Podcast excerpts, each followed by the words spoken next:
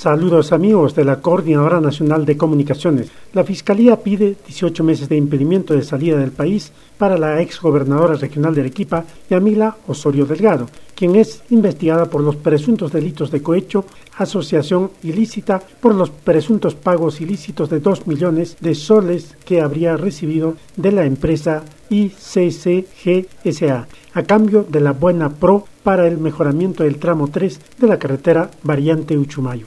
El pedido fue presentado al Poder Judicial y la audiencia para evaluar la medida restrictiva se realizará este viernes 20 de noviembre mediante una sesión virtual.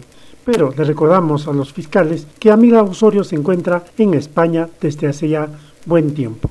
De acuerdo a Fernando Castillo, dueño de esta empresa, los ingenieros accedieron al pedido de dar el dinero, pero finalmente se habría pagado solo 450 mil soles. Por ello, el gobierno regional resolvió el contrato. Pero, según Osorio Delgado, señaló que la empresa no cumplió con los plazos establecidos ni con pagar a los proveedores y calificó de infamia las declaraciones de los aspirantes a colaboradores eficaces. Las pesquisas están a cargo del fiscal Hamilton Montero, que brinda apoyo al despacho del fiscal Germán Suárez. El equipo especial Lavajato investiga los casos vinculados con el Club de la Construcción. Desde la Ciudad Blanca de Arequipa, para la Coordinadora Nacional de Comunicaciones, informó Andrés Javier Mamán.